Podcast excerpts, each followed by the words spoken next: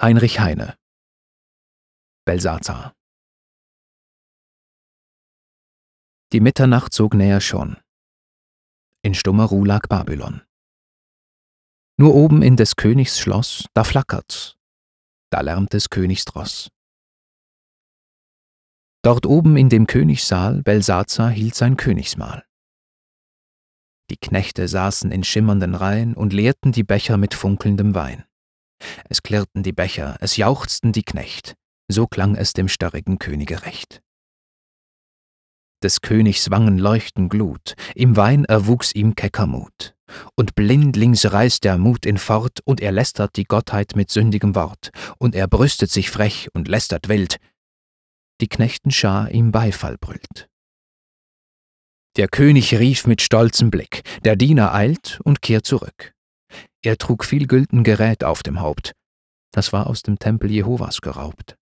Und der König ergriff mit frevler Hand einen heiligen Becher gefüllt bis am Rand, und er leert ihn hastig bis auf den Grund und rufet laut mit schäumendem Mund Jehova, dir künd ich auf ewig Hohn. Ich bin der König von Babylon. Doch kaum das grause Wort verklang, dem König ward's heimlich im Busen bang. Das gellende Lachen verstummte zumal. Es wurde leichenstill im Saal.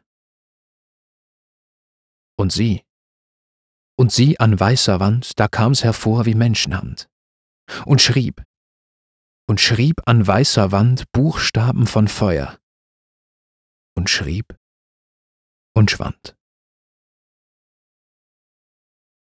Der König stieren Blicks da saß, mit schlotternden Knien und totenblass.